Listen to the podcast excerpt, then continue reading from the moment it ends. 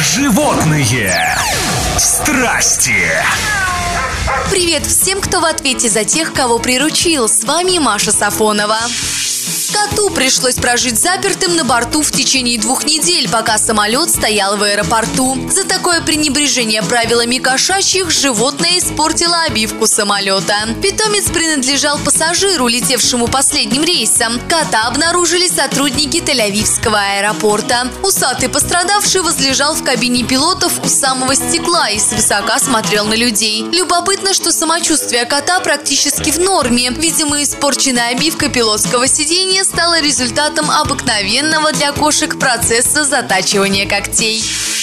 Ученые из Экстерского университета выяснили, что игры с котом помогают сохранить дикую природу. 10 минут развлечений в день с домашними котами снижают количество жертв их охоты на 25%, а значит и вред экосистемам. Бесконтактная охота домашних кошек угрожает биоразнообразию, особенно в островных регионах. Ученые считают, что если хозяин будет играть со своей кошкой, уровень стресса и желание выйти на охоту будет снижен.